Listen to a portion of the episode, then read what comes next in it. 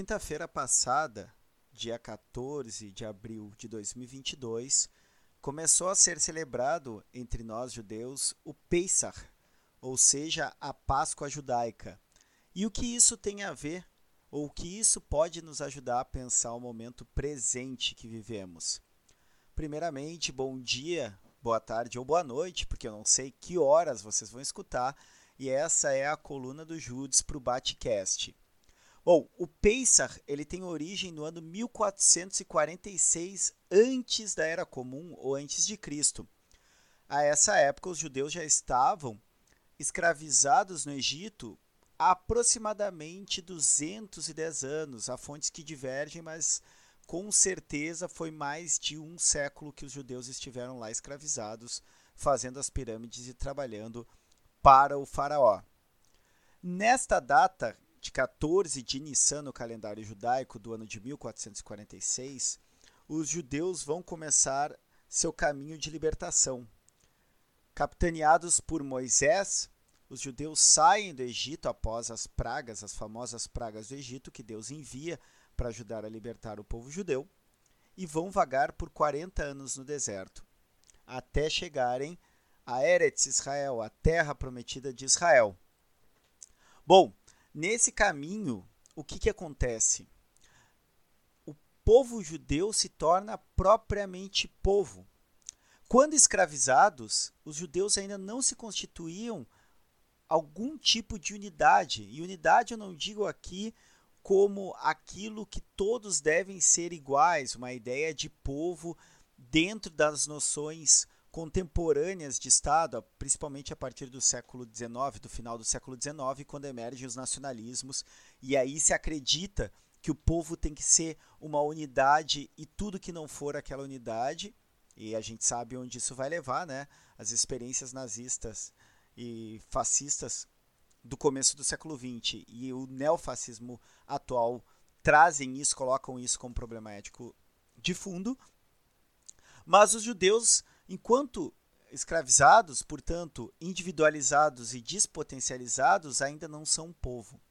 Eles vão se constituir um povo no tempo que eles passam no deserto. E o deserto, no Pesach, ensina Agadá, que é o livro que orienta as orações e conta a história de Pesach para o povo judeu desde 3.500 anos atrás, nos lembra que o deserto ele é uma metáfora também.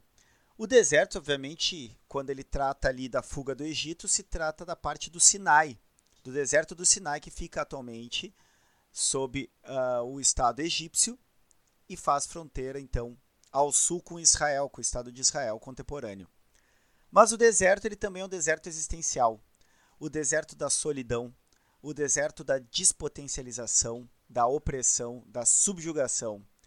E levando um pouco mais adiante essa ideia, todos nós carregamos dentro de nós um faraó.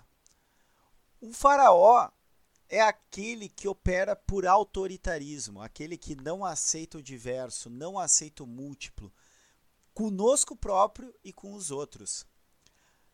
Parafraseando ou adaptando a famosa frase de Deleuze e Guattari no Antiédipo, o fascista dentro de nós vive alimentando o fascista dentro de nós, ou como disse a Sueli Ronick, a brasileira Sueli Ronick, o coronel dentro de nós vive alimentando o coronel dentro de nós, nós temos que sempre lembrar que há um faraó dentro de nós, mas há também um povo que se constitui no sofrimento, mas sobretudo no anseio comum por liberdade.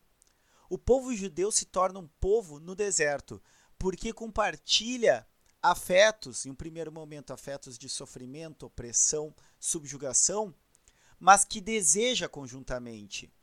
Como lembra Polverilho e também Antônio Negri, que busca lá na, na obra do filósofo Spinoza a noção de multidão, a multidão é aquela que não uniformiza, mas que mantém coletivamente um grupo humano que deseja junto, que deseja conjuntamente, que anseia por sua libertação. Então, pensa que aconteceu há 3.500 anos atrás, nos lembra que para a nossa libertação nós teremos que enfrentar os nossos desertos e enfrentar nossos faraós, nossos interiores faraós. E nesse combate nós só poderemos nos libertar como o povo judeu liderado por Moisés descobriu coletivamente. Nós só alcançamos a liberdade enquanto grupo, enquanto somos.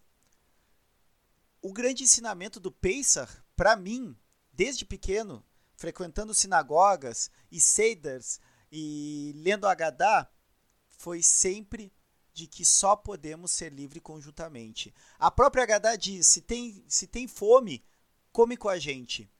Ou seja, nós, brasileiros em 2022 sob um regime com tintas, ou se não propriamente neofascista, de Bolsonaro, que acredita num povo único, o povo do cidadão de bem, como Weintraub uma vez disse na reunião vazada pelo Moro, que ele odiava essa história de povos indígenas, só existe brasileiro. O sonho de todo nacionalismo e de todo fascismo é criar um povo sem rupturas, como nos lembra Agamben. O que a Haddad Pesach nos ensina é que nós desejamos conjuntamente, nós não nos submetemos a um regime unitário de uniformização. E deixo então essa mensagem final de aprendizagem do que, que o Pesach, a Páscoa judaica, pode nos ensinar.